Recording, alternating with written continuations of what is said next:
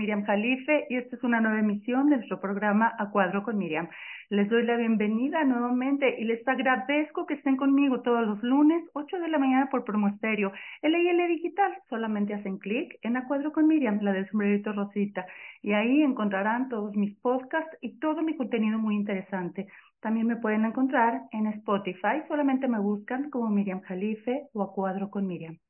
Y mi programa de TV todos los jueves, 1.30 de la tarde, por la televisora Orden Network, siempre promoviendo arte, cultura, bueno, cada vez con eh, diferentes talentos y queridísimos amigos.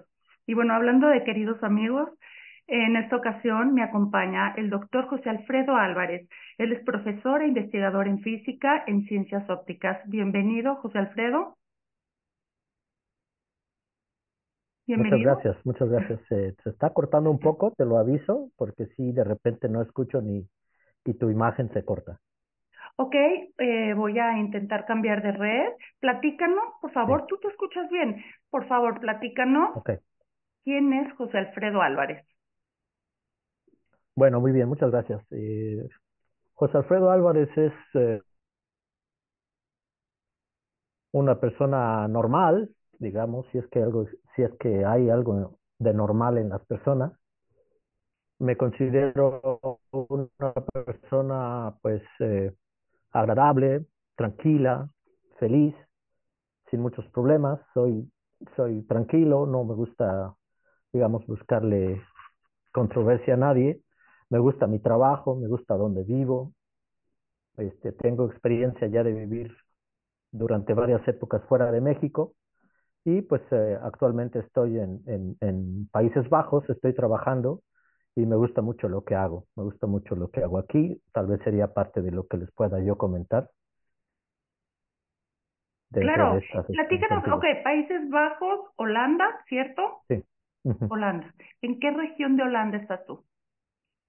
Bueno, aquí me gustaría hacer primero una aclaración. Holanda es una región de Países Bajos. Eh, el nombre original del país el, más bien el nombre oficial del país se cambió hace dos años por decisión del rey.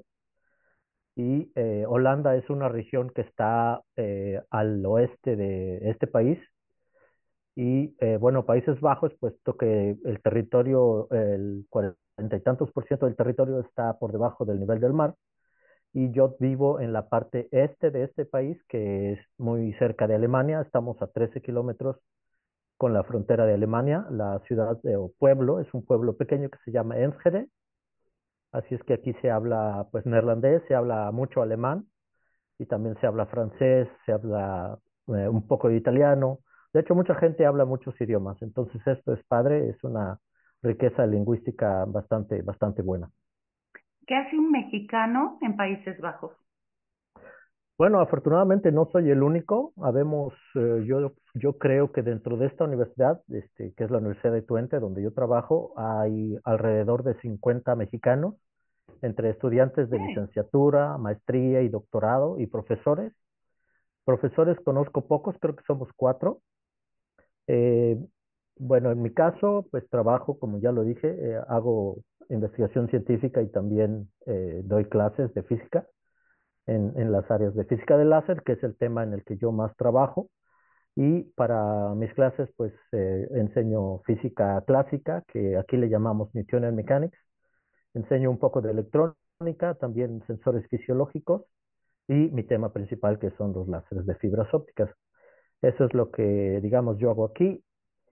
Y, pero hay alumnos, hay alumnos en, en mecánica, en física, en medicina, hay alumnos de varias áreas que están estudiando aquí, afortunadamente. Entonces, ¿esa universidad es como de ciencias nada más? O sea, no, es, no es tipo humanista, sino es más ciencia.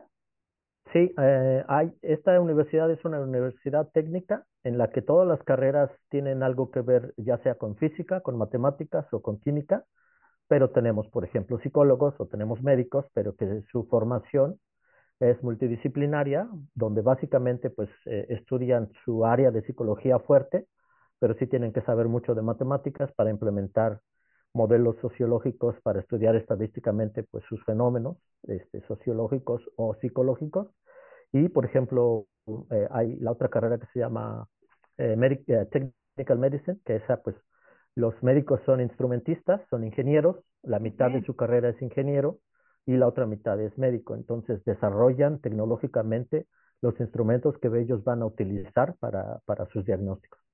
Oye, eh, y, y, me viene a la mente quizá eh, e, estas eh, como, perdóname, se me fue la palabra, cuando, cuando a alguien le falta un miembro del cuerpo, un brazo, una pierna, ¿cómo se llama el... Sí, este, bueno, se desarrolla, muchas veces se desarrollan este, eh, exoesqueletos. Por ejemplo, si yo no tengo un brazo, pues se puede tener una, una prótesis. Prótesis, perdóname. La, prótesis puede ser mecánica, pero las prótesis mecánicas son, son, digamos, de la, de la época pasada, digamos, de las versiones pasadas, pero ahorita ya se están desarrollando y empleando este, prótesis robóticas en las robóticas, claro. Sí, sí, en las que, por ejemplo, la mano, el dedo, la pierna o lo que haga falta del cuerpo humano, pues eh, tiene que ver con, con cuestiones fisiológicas, pero básicamente es una parte robótica que desarrolla este, las funciones que, que el miembro eh, antiguamente desarrollaba antes de que el, la persona pues lo, Pero perdiera. ¿cómo, ¿cómo manda la señal? Perdóname, ¿cómo manda la señal? ¿El cerebro manda la señal? ¿Está conectado al cerebro o cómo lo programa o cómo es?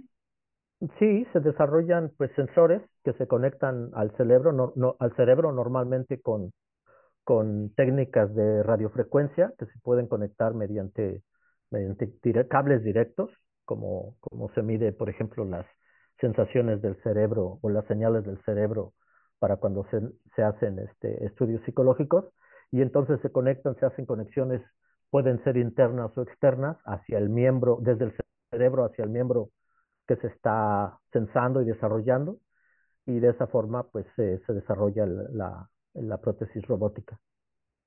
Platícanos de ti, por favor. ¿Cómo okay. ahí? ¿Por qué? Bueno, la historia inicia hace más de 20 años. En 1997 tuve la fortuna de hacer el doctorado en Inglaterra, estudié en Inglaterra y ahí conozco a, a, a quien es actualmente mi jefe, mi jefe aquí en este grupo de trabajo. Él era estudiante de postdoc, bueno, era un postdoc allá en, en la misma universidad donde yo estudié y tuvimos la fortuna de trabajar en diferentes experimentos juntos. Nos conocimos muy bien, nos hicimos amigos, jugábamos squash y, bueno, a través del tiempo mantuvimos una relación académica, pero también se, se volvió una relación pues de, amistad. Él, eh, su nombre es Germán Fejaus, es el líder del grupo de aquí y entonces eh, nunca perdimos el contacto afortunadamente y él ha visitado México, él visitó el centro de investigación donde trabajé en México, nos llegamos a ver en algunas eh, conferencias en Europa o en los Estados Unidos. Y yo vine aquí hace cinco años, un poquito más de cinco años como, como invitado, como profesor investigador de año sabático. Tomé mi año sabático del lugar donde yo trabajaba en México y pues era un lugar ah, muy atractivo para mí y, y, bueno, vi las condiciones de trabajo, la situación en la, eh, de cómo se trabaja aquí, la cultura del trabajo, la cultura del, del país y pues la verdad es que me gustó mucho. Entonces, eh, pues fue una relación, es una relación con Germán eh, muy cercana, de colaboradores y de amigos. Entonces, eh, afortunadamente, pues tuve la oportunidad, la tomé. De hecho, no la tomé, la pedí, la, la pedí, me la otorgaron y pues aquí estoy, y aquí estoy y, me está gustando bastante. ¿Cómo es la cultura de ese país? Porque tenemos la idea de que en Holanda, en Países Bajos, la gente es muy fría. eh, yo no considero que sean fríos. Eh, tengo la fortuna de conocer pues amigos en Inglaterra, en Alemania, en Francia, en España. Bueno, España se parece mucho a nosotros, pero considero que son eh, eh, muy directos, sí, son muy directos, son muy disciplinados, son muy estructurados, son eh, muy solidarios. La verdad es que conmigo se han portado siempre súper bien. Cuando he necesitado ayuda, siempre me la han dado y de hecho yo considero que los, que los europeos, incluso los europeos del norte, que ya Europa del Norte pues inicia a partir de este, de este país, ¿no? Ya hacia arriba pues solo queda Dinamarca y queda Finlandia y Suecia, pero fríos no son. Yo creo que son estoicos, son muy fuertes, muy directos y muy disciplinados. Es lo que es lo que yo podría decir eh, eh, en cuanto a, a, la cultura. Ahora, son muy abiertos, son muy, um, yo diría que son muy felices, de hecho, eh, eh, este país se caracteriza por su felicidad, o sea, son muy felices. Es un país pequeñito, es un país, país muy denso, pero muy bien organizado. Y entonces, pues, como, bueno, yo considero que el ser humano, en función de lo que vive, pues es su, su grado de felicidad. Entonces, como la sociedad funciona muy bien, yo diría que son, son personas muy felices. ¿Por qué son felices? Bueno, eh, eh, el otro día platicaba yo con Franz, que es uno de nuestros técnicos aquí. Él, él, obviamente, pues bueno, es nacido aquí, es desarrollado aquí, tiene 32 años de trabajar en esta universidad y me dijo, nosotros los holandeses diseñamos a nuestro país. Nuestro país está diseñado hasta, hasta la, el grado de los últimos 10 centímetros. Es decir, todo lo que tiene, todo lo que mide menos de 10 centímetros no lo hemos diseñado, pero todo lo que mide de 10 centímetros hacia, hacia adelante lo hemos diseñado nosotros. Entonces, todo lo que es la infraestructura de carreteras, es decir, todas las telecomunicaciones, todas las comunicaciones, todo la, el sistema de salud, el sistema de impuestos, no se diga el sistema educativo, el sistema, el sistema científico, tecnológico, el sistema político, pues todo es un, es un diseño que los holandeses realizaron. Entonces, están viviendo lo que, pues lo que soñaron. Entonces, ¿cómo no ser felices si están viviendo en la sociedad que ellos querían, no? José Alfredo, a ver, pues también México lo, lo formaron los mexicanos. Sí, sí, yo estoy de acuerdo, yo estoy de acuerdo, pero eh, pues yo soy mexicano, amo mi país, pero tenemos muchos aspectos que tenemos que mejorar, ¿no? O sea, tenemos muchísimos aspectos. ¿Cuál crees que sea el error? ¿La educación? La, mm. ¿cuál, es, qué, ¿Cuál es la diferencia? Obviamente yo no... Y supongo, perdóname, y supongo que en Holanda no hay corrupción, y como mencionas, tienen buen nivel eh, médico, de asistencia médica, tienen eh, muy, pues buena educación, buenas escuelas, etcétera. Creo que la educación llega a, a cada rincón, ¿cierto?, de, de, ese país.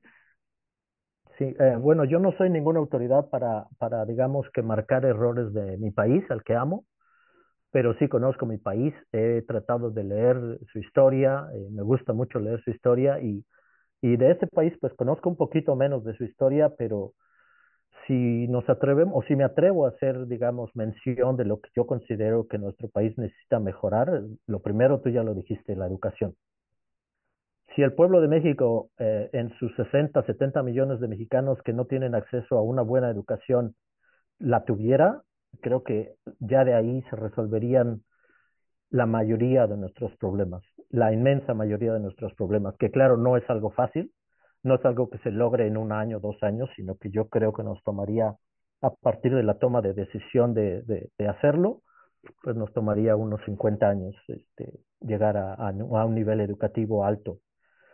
Lo segundo, pues, eh, es la corrupción, que yo creo que viene de la mano con la educación, porque mucha gente, pues, eh, digamos que a pesar de su educación o o incluso gracias a su educación tiene acceso a niveles de corrupción y las acepta, ¿no? Eh, y, y, y, lo, y lo continúa. Y, y lo tercero, a lo mejor es un poquito más etéreo, más, más íntimo de la personalidad del mexicano, pues es tener un poquito de, diría yo, de vergüenza. Me imagino, por ejemplo, yo, bueno, yo una vez platiqué con un surcoreano y le pregunté, eh, eh, más bien él me preguntó y me dijo, ¿cómo hacen ustedes los mexicanos para mirar a una persona que pide limosna en la calle y no hacer nada? ¿O cómo hacen ustedes los mexicanos para saber que hay 30, 40 millones de personas por debajo de la línea de pobreza y no hacen nada? Entonces es como que no nos duele, como que ya estamos demasiado pues ciegos a, a nuestra realidad y por alguna razón no la podemos cambiar, no la queremos cambiar.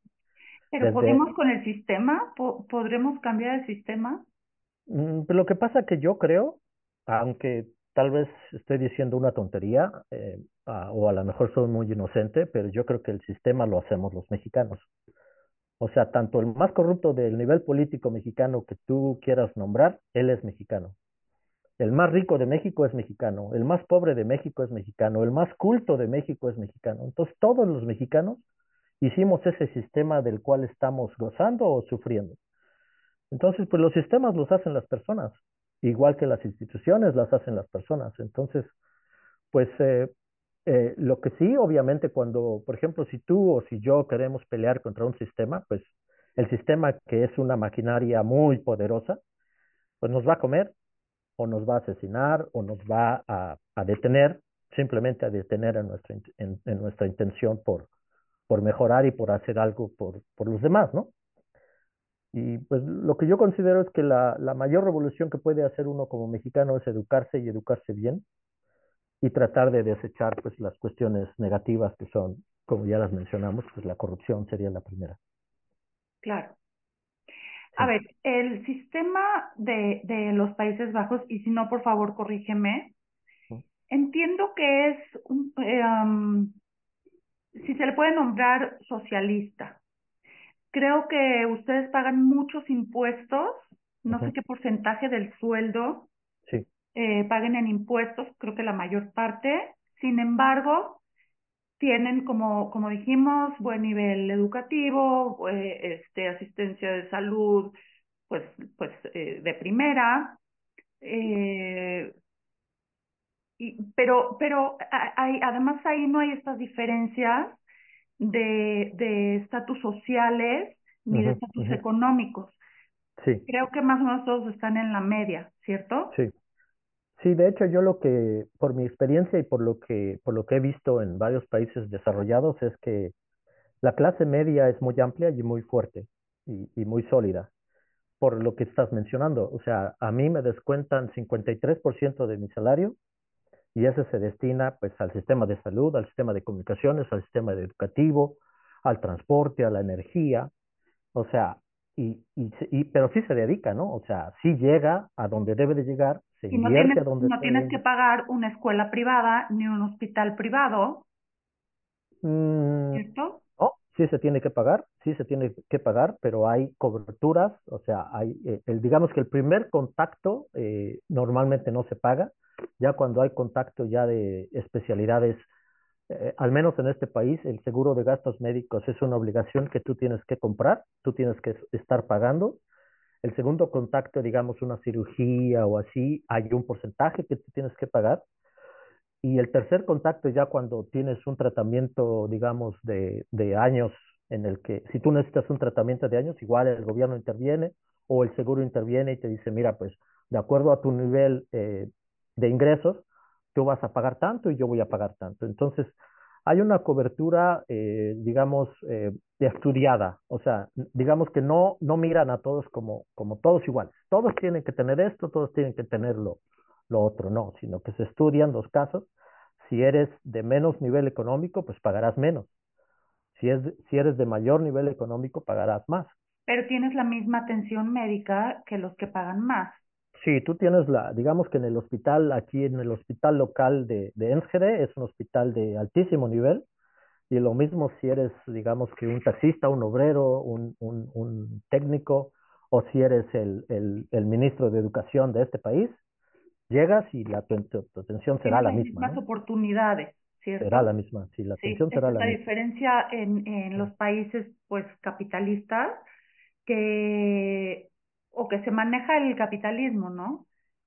Las Sí. diferencias de oportunidades, de, de acceso a, a, pues, a todo esto, los hospitales y la educación es lo principal. El transporte Sí. público, el transporte público, supongo que es de primera ahí.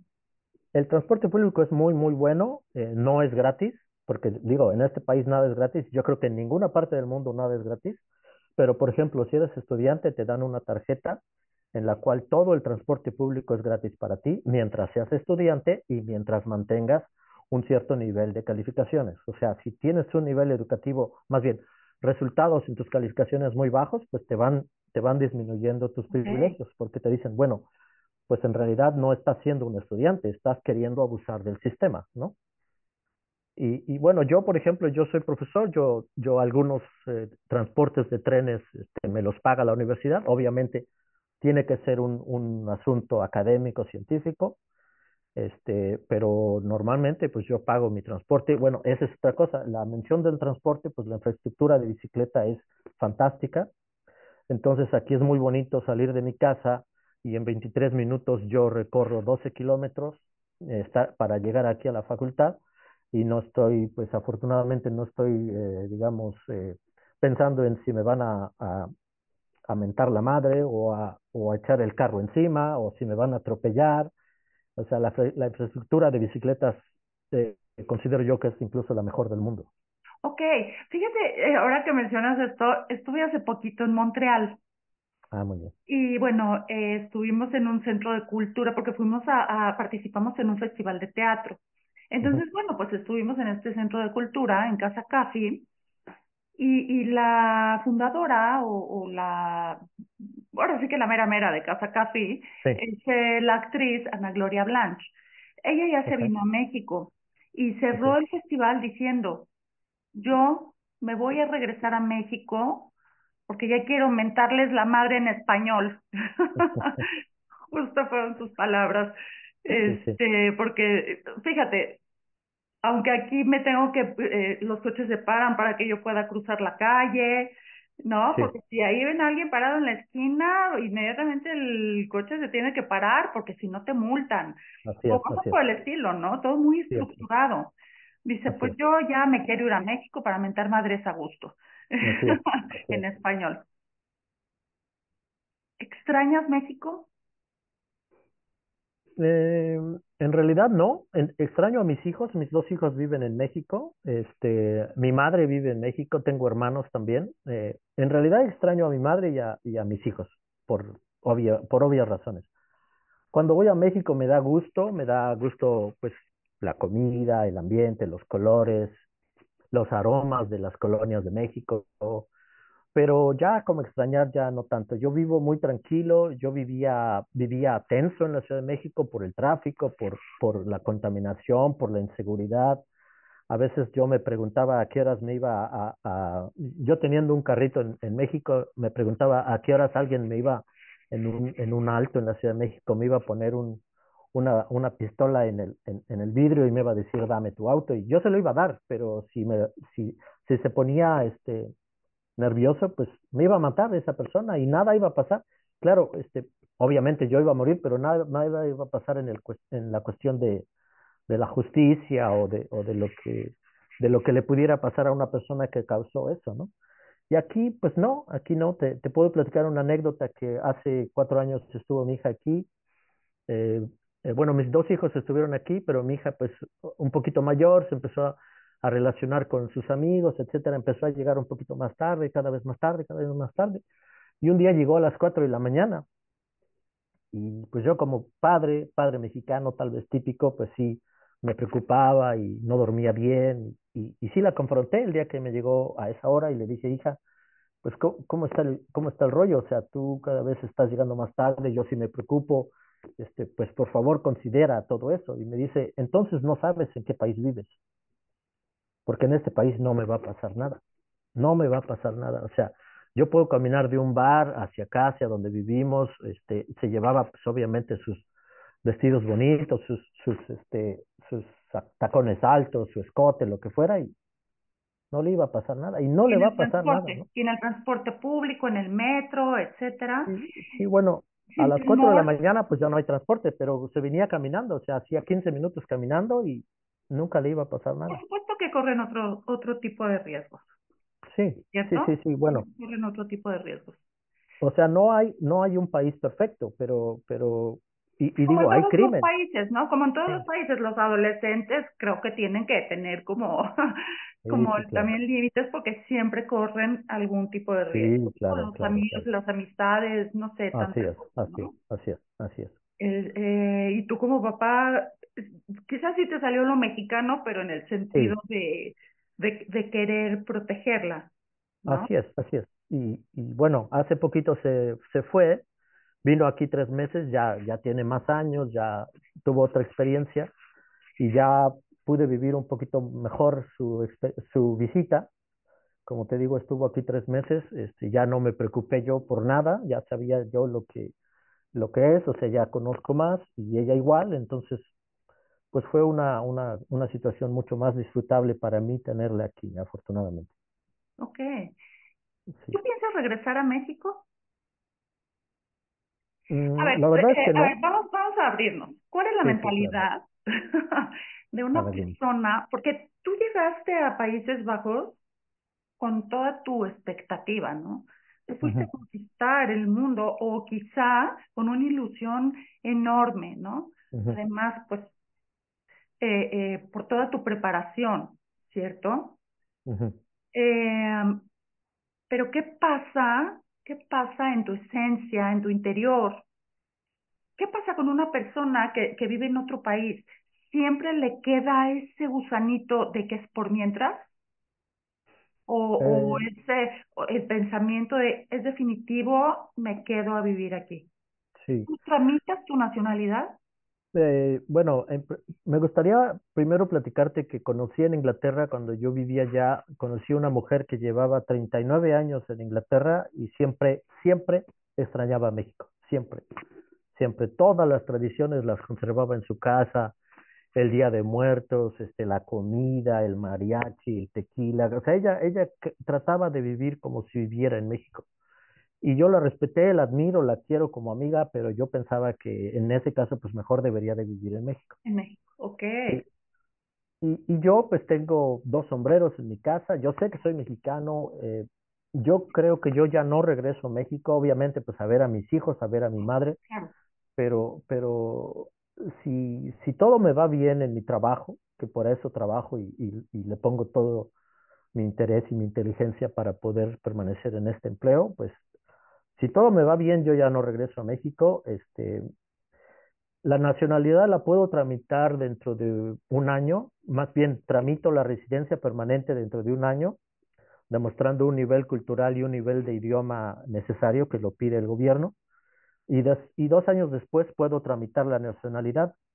Ahorita hay una controversia con el gobierno neerlandés que a algunos mexicanos, no a todos, no sé, no, no, no sé cuál es la diferencia, pero a algunos mexicanos les está pidiendo que, re, que renuncien a la nacionalidad mexicana cuando piden la neerlandesa y a otros no. No sé el caso, la verdad, no sé cuál sea mi caso, ¿Renunciarías a la nacionalidad mexicana? sí, por quedarme aquí, por, por todo lo que vivo aquí, eh, de, de, lo bien que está esta situación mía, sí, sí, yo la, la renunciaría, sí. Ok, porque además, bueno, como, como holandés, creo que tienes apertura, diferentes aperturas, ¿no? En otros países, en Europa, pues, etcétera, ¿no? Yo, sí, de, dentro, a nivel europeo sí, eh, simplemente, por ejemplo, si yo tuviera ya un pasaporte holandés y pierdo mi empleo, pues puedo buscar un empleo en España, o puedo buscar un empleo en, en Alemania o en Francia, o en toda la Unión Europea. Pero si lo pierdo ahorita, me tengo que regresar a México. Sí, Okay. porque no soy, no soy comunitario.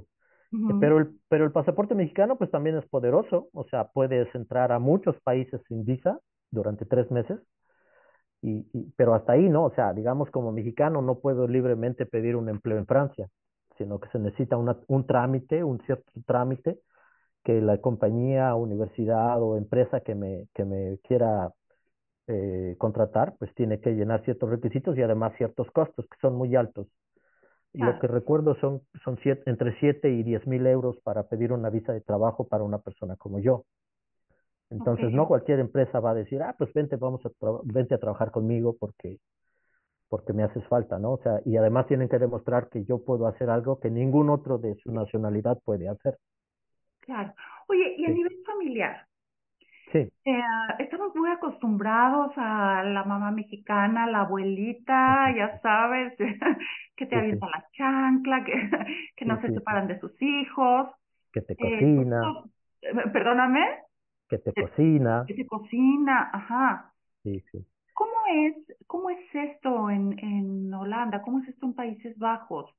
El, este núcleo familiar, ¿cómo se conserva? Sí, es muy diferente. Son, desde nuestro punto de vista mexicano, yo diría que son muy individualistas, son muy fuertes, son muy incluso aislados. O sea, eh, eh, la familia, la familia, o más bien el joven, el joven neerlandés a los 17, 18 años, ya no encuentra la hora de salirse de su casa. Eh, perdón, afortunadamente, pues el gobierno le apoya con, si es estudiante, pues con un, un ingreso.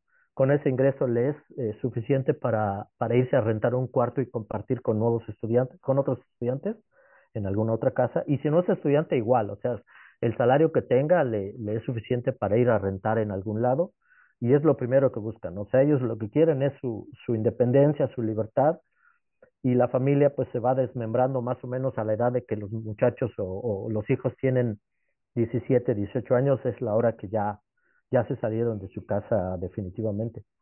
Y se reúnen, pues, e, eso sí también es una cosa que a nosotros como mexicanos nos choca, se reúnen por cita. O sea, tú no puedes llegar a la casa de tus papás y decir, ay, ok, ya llegué, ¿cómo están? Qué felicidad verlos. No, no, se piden cita. Se dicen, papá, te puedo ir a visitar a tal hora, en tal fecha, y el papá, este, bueno, te voy a mostrar mi celular, pero inmediatamente miran el celular y dicen, a ver, déjame checar la agenda porque, porque pues digo, no, no me puedes llegar a mi casa, no me puedes, como diríamos, no, no me puedes caer a la hora que tú quieras, no se, se, se, piden cita y se piden una cita, digamos, de, eh, con tiempo determinado y se declaran el asunto, ¿no? O sea, dicen, este, quiero ir a visitarte porque necesito tal cosa o porque quiero preguntarte tal cosa. Y, por ejemplo, este, el, el, el papá, pues yo lo he visto, el papá dice, o la mamá dice, este, ok, de cuatro a cuatro y media y, y se acabó, o sea, y se retira. ¿no? Oye, ahí ya no me está gustando. ¿eh? Fíjate que mi hija me dice, oye, cuando yo me case, que esa es otra cuestión, yo creo que ahí tampoco creen en el matrimonio. Si no, en la unión no de las casan. parejas, pero no en el matrimonio. Sí. Aquí ya tampoco tanto, ¿eh? Creo que ya las nuevas generaciones ya lo ven sí. obsoleto, ¿no? Pero me dice mi hija, cuando me case, mis hijos van a vivir ahí todo el día, porque yo trabajo. Le dije, yo también trabajo. Así importa, a ver cómo nos organizamos, me dice. Sí, sí, sí. Bueno, aquí lo que sucede es que pues las, el, los niños entran a la escuela, eh, digamos, escuela formal a los tres años. Uh -huh. Pero antes de los tres años ya están en, en guardería, guardería educativa, y casi casi desde que nacen, pues el, el papá y la mamá tienen tres meses de, de ausencia, o sea, se ausentan de su trabajo tres meses, y durante esos tres meses pues cuidan al, cuidan al bebé, pero a los tres meses ya el, el, el niño ingresa a, al sistema, se puede decir al sistema educativo, y a los tres años in, ingresan al, a, a, lo que llamaríamos preescolar.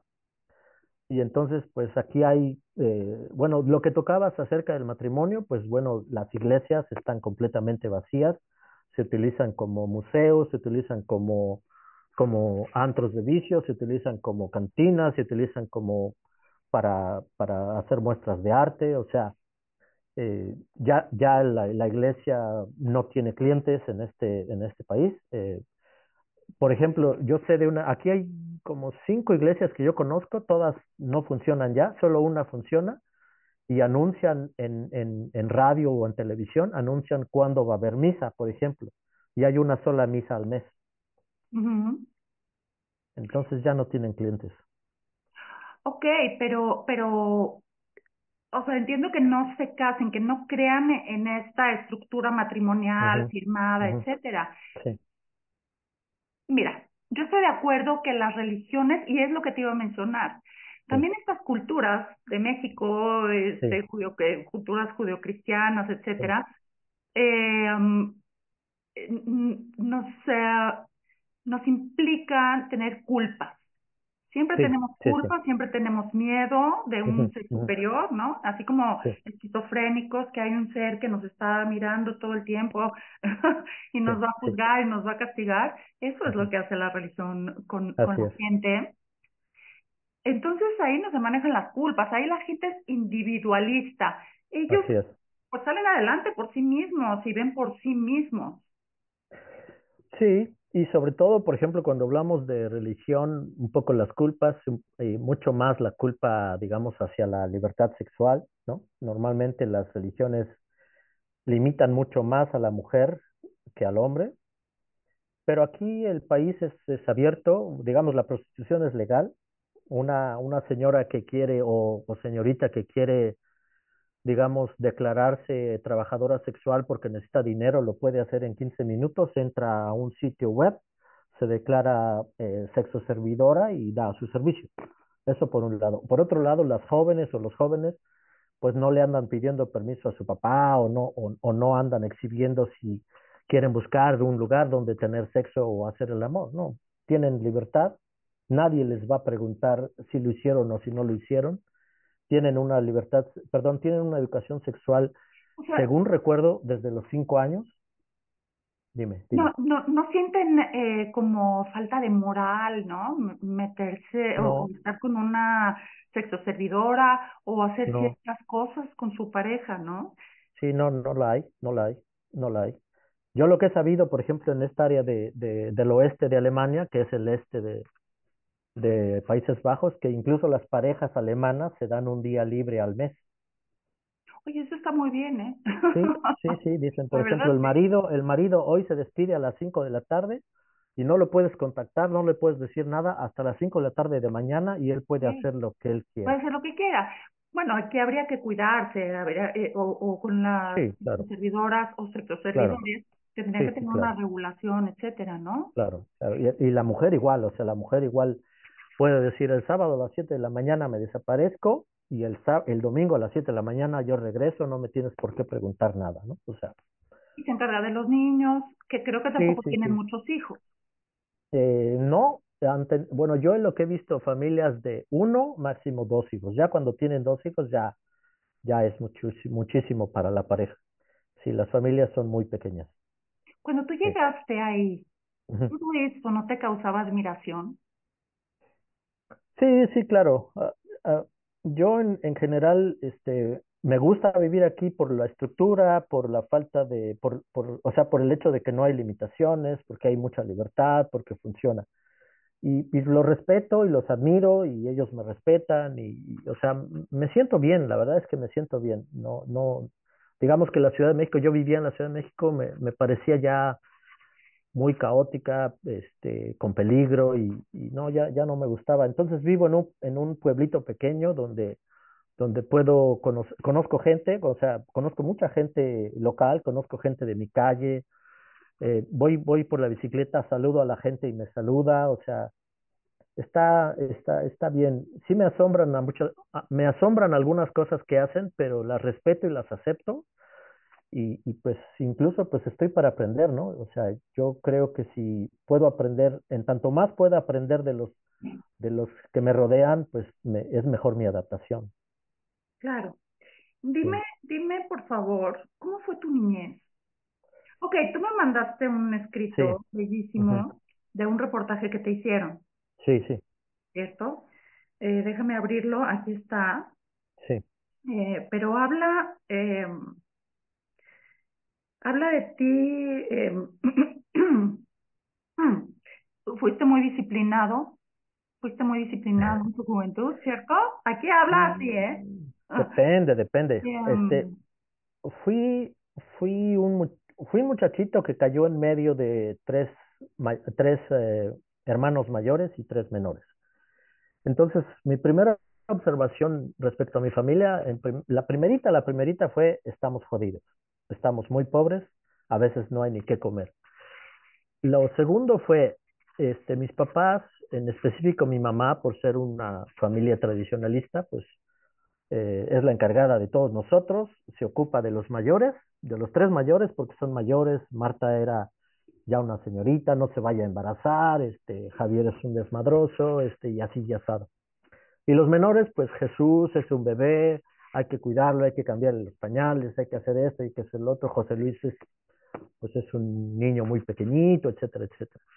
Y María, ¿no? Y yo, yo decía, ¿y yo qué? ¿A mí quién me cuida? ¿A mí quién me da atención? ¿O, o, o yo por qué no le intereso? ¿O no le intereso a, a, mis papás? Y yo me salía a la calle, o sea, yo prefería estar en la calle, jugar en la calle. Eh, eh, y bueno, ahí, ahí me di cuenta de, pues de que eh, lo, lo que yo podía hacer por mí, pues era lo único que iba a ver. Perdóname, entiendo que eres el mediano o el menor. Soy exactamente el del medio. El del medio, ok. El del medio. Me Entonces, llama la tres atención mayor, eso. Sí, tres mayores y tres menores. Ok. Y, y entonces me di cuenta, como te digo, de que lo único que yo podía lograr era lo que yo tenía, lo que yo podía hacer. O sea, lo, lo único que iba a haber para mí era lo que yo tenía, lo que yo podía hacer. Entonces, pues, eh, esto que dices de que soy o fui muy disciplinado, fui muy disciplinado cuando me di cuenta de eso, cuando me di cuenta que pues, había hambre, que había posibilidades muy pocas y que yo tenía que hacer algo por mí. Entonces, hice, hice trabajitos en la calle de ayudarle a un carpintero, de ayudarle a un herrero, o de ayudarle a un mecánico de calle, pero también me di cuenta que eso no me iba a llevar a ningún lado, digamos, a mejorar realmente y después, eh, afortunadamente me, me, platicó mi mamá que había un, un ingeniero que necesitaba un ayudante, un mensajero en aquel entonces, o sea, un, bueno, me dijo office boy, y dije, ¿qué será un office boy? Y ya me dijo, no, pues es un mensajero. Ah, bueno, ok, un mensajero. okay. Me dediqué a, me dediqué por algunos años a ser mensajero, eh, otra vez pues trabajando, pero andaba yo en la calle, viendo todo lo que se ve en la calle. Y, y me di cuenta también que la, que la escuela, bueno, también por, por digamos, por, uh, por una frase muy pedagógica que usaba mi papá, además del cinturón, es de que me decía, ¿y la tarea? Entonces su única frase pedagógica que mi papá tenía era, ¿y la tarea? Como que él me, o sea, él sabía que, que para mí, para un, muchachito como yo y obviamente mis hermanos también, pues la escuela era lo más importante y él nos lo decía. Él decía, yo estoy jodido, yo soy un hombre pobre, yo no les puedo dejar nada, no les voy a dejar nada, pero lo que sí les puedo decir es que la, la escuela puede ser una oportunidad.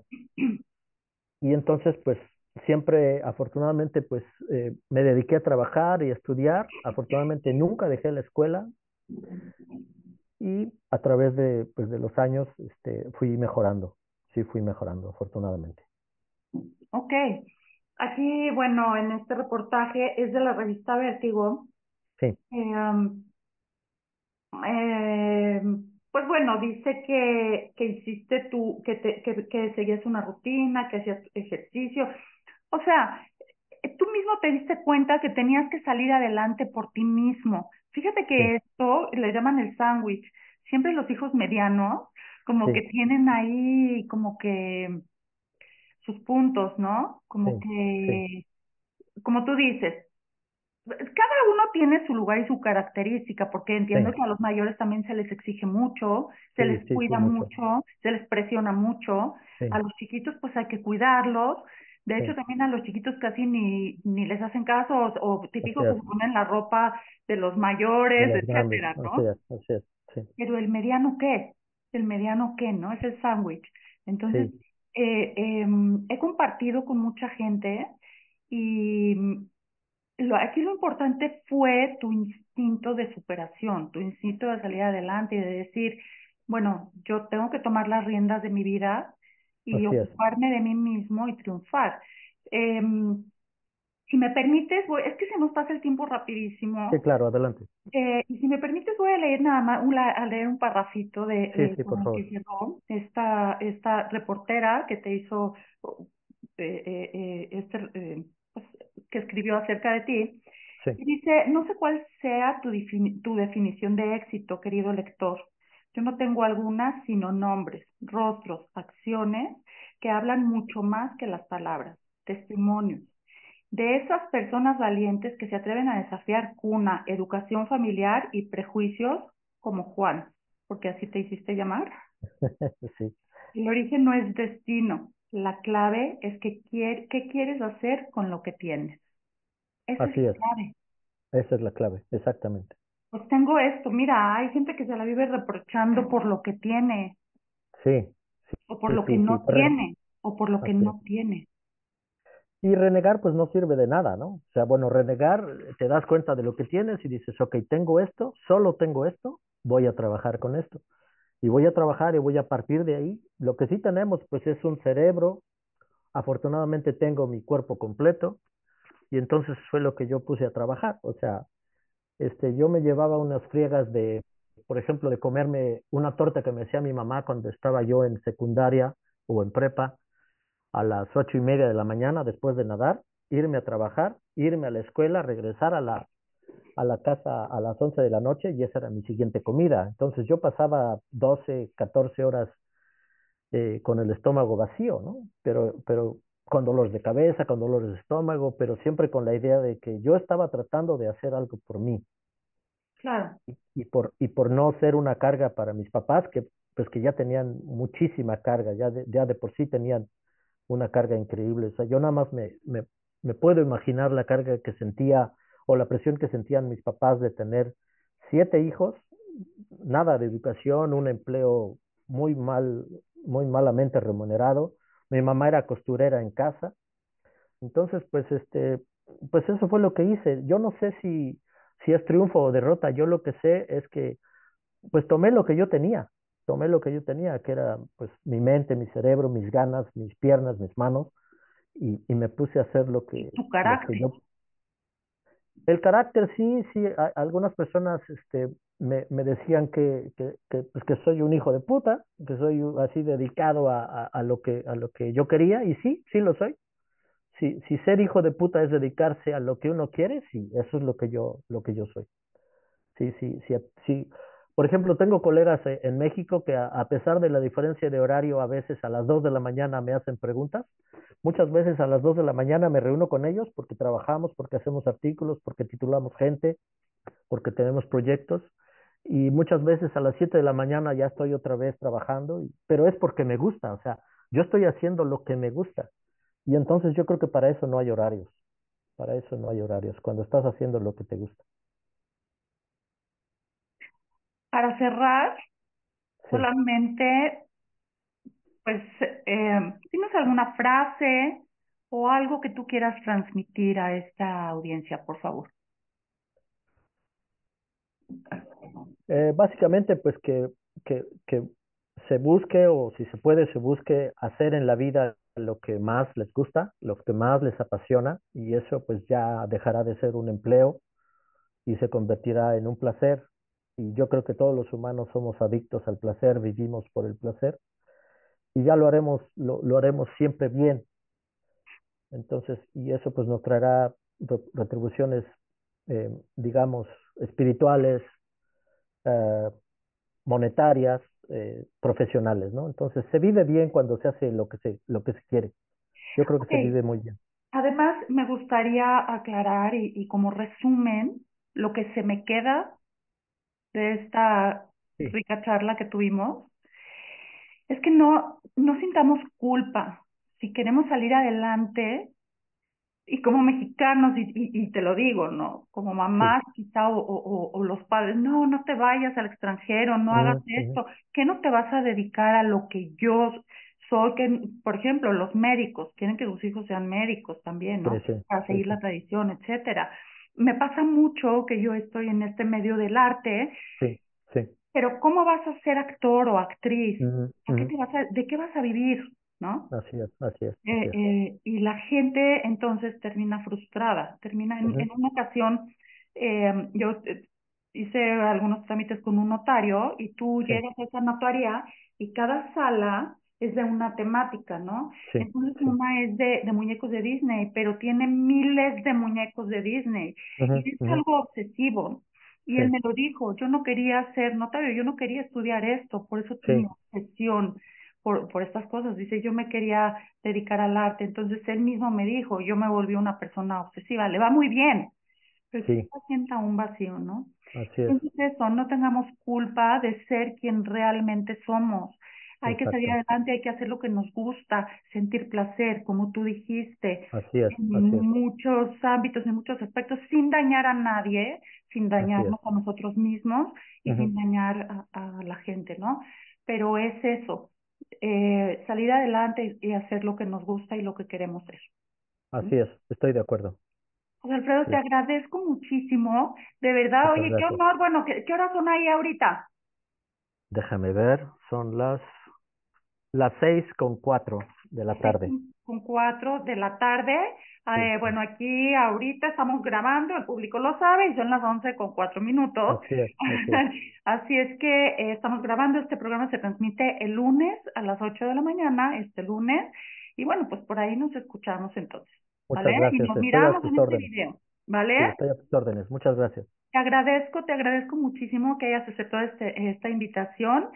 Y bueno, eres bienvenido siempre, bienvenido a este espacio, a Cuadro con Miriam. Y yo también agradezco a toda mi audiencia que nos hayan acompañado en esta emisión. Los quiero mucho. Gracias. Hasta luego. Gracias. Gracias.